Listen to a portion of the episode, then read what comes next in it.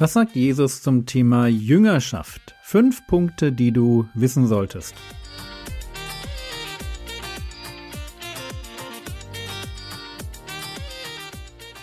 Theologie, die dich im Glauben wachsen lässt, nachfolge praktisch dein geistlicher Impuls für den Tag.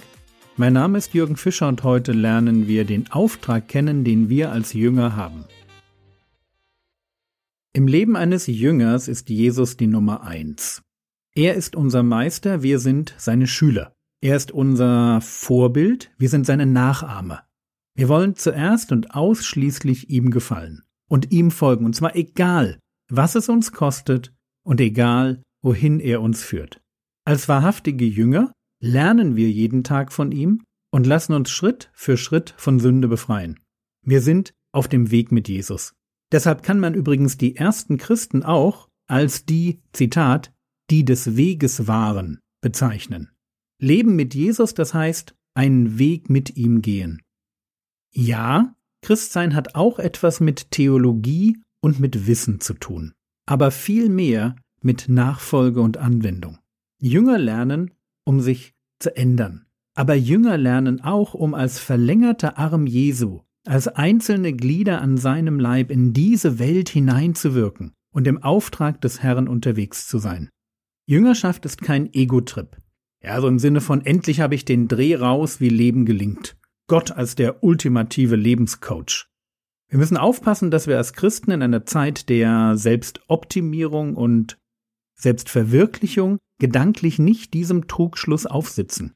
Jüngerschaft ist kein Weg zu einem Leben, das aus einer menschlichen Perspektive gelingt. Auch wenn wir die Sünde loswerden, wenn wir es lernen, mit unserer Vergangenheit und mit unseren Ängsten zu leben, wenn sich Beziehungen verbessern und wir hoffentlich deutlich klügere Lebensentscheidungen treffen, so geht es nicht darum, happy zu werden. Wenn wir happy werden wollen, dann benutzen wir Gott nur. Wir spannen ihn vor unseren Lebenskarren, machen ihn abwechselnd zum Beschuldigten, zum Therapeuten, zum Wunscherfüller. Aber merkt ihr, dann vertauschen wir die Rollen. Nicht Gott dient uns, sondern wir dienen ihm. Und das Ziel von Jüngerschaft ist es nicht in diesem Leben happy zu werden, sondern das Ziel von Jüngerschaft besteht darin, das Leben zu gewinnen, das die Bibel das ewige oder das wahrhaftige Leben nennt. Wir sind auf dem Weg, aber wir sind noch nicht am Ziel. Und zu dem Weg Jesu nach gehört es, zu denselben Opfern bereit zu sein, die Jesus auf sich genommen hat. Er kam, um uns zu retten. Und wir sind hier, um diese Rettungsaktion fortzusetzen. Wie sagt das der Herr Jesus? Johannes 20, 21, wie der Vater mich ausgesandt hat, sende ich auch euch. Oder Markus 16, Vers 15, geht hin in die ganze Welt und predigt das Evangelium der ganzen Schöpfung. Oder am Ende vom Matthäus-Evangelium, geht nun hin und macht alle Nationen zu Jüngern. Jünger sind hier auf der Erde als Jünger um neue Jünger zu machen. Unser Leben dreht sich nicht darum, happy zu werden, sondern darum, Frucht zu bringen. Deshalb erzählt Jesus auch folgenden Vergleich. Johannes 15, die Verse 1 bis 8. Ich bin der wahre Weinstock und mein Vater ist der Weingärtner. Jede Rebe an mir, die nicht Frucht bringt, die nimmt er weg.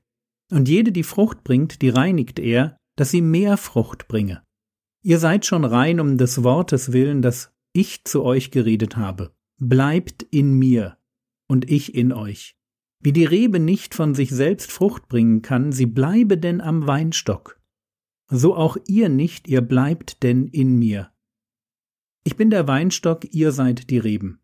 Wer in mir bleibt und ich in ihm, der bringt viel Frucht, denn getrennt von mir könnt ihr nichts tun. Wenn jemand nicht in mir bleibt, so wird er hinausgeworfen wie die Rebe und verdorrt und man sammelt sie und wirft sie ins Feuer, und sie verbrennen. Wenn ihr in mir bleibt und meine Worte in euch bleiben, so werdet ihr bitten, was ihr wollt, und es wird euch geschehen. Hierin wird mein Vater verherrlicht, dass ihr viel Frucht bringt und meine Jünger werdet. Dass ihr viel Frucht bringt und meine Jünger werdet. Es ist ein Kennzeichen eines Jüngers, dass er, im Bild gesprochen, wie eine Rebe am Weinstock hängt und Frucht bringt. Die Rebe muss sich dabei gar nicht anstrengen. Sie muss nur Rebe sein. Für den Jünger heißt das, ich bleibe an Jesus dran. bleibt in mir und ich in euch, Vers 4. Wer in mir bleibt und ich in ihm, der bringt viel Frucht, Vers 5. Wenn ihr in mir bleibt und meine Worte in euch bleiben. Ja, das erinnert uns an gestern. Wir bleiben in Jesus, wenn seine Worte in uns bleiben. Nochmal, wenn ihr in mir bleibt und meine Worte in euch bleiben, so werdet ihr bitten, was ihr wollt, und es wird euch geschehen. Warum die ganzen Zitate?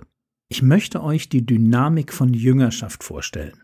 Jüngerschaft ist fruchtorientiert. Jüngerschaft ist darauf ausgerichtet, den Vater zu verherrlichen. Vers 8. Hierin wird mein Vater verherrlicht, dass ihr viel Frucht bringt und meine Jünger werdet. Jüngerschaft ist weniger ein Zustand, ein Status, ein Titel im Sinne von Ich bin ein Jünger Jesu. Jüngerschaft ist vielmehr eine Lebenseinstellung. Ich bleibe an Jesus dran. Ich bleibe in seinem Wort, damit er durch mich hindurch Frucht bringen kann. Er der Weinstock, ich die Rebe.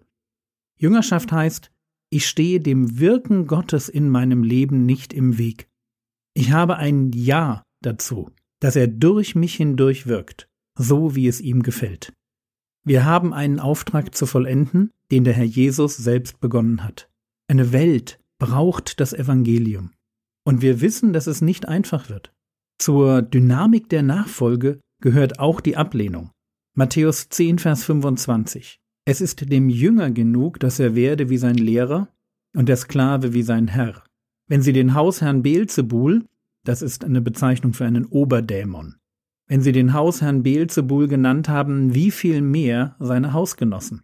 Wir können als Jünger in der Nachfolge alles richtig machen und werden doch bei den Menschen, denen wir das Evangelium predigen, oft auf Ablehnung stoßen.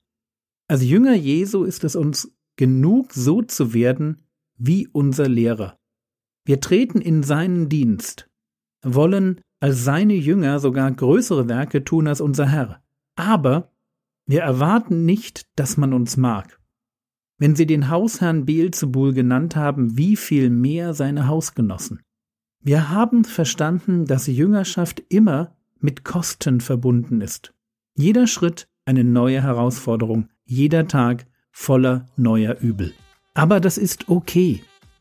Solange wir unserem Herrn folgen und in seinem Auftrag der Welt das Evangelium bringen dürfen.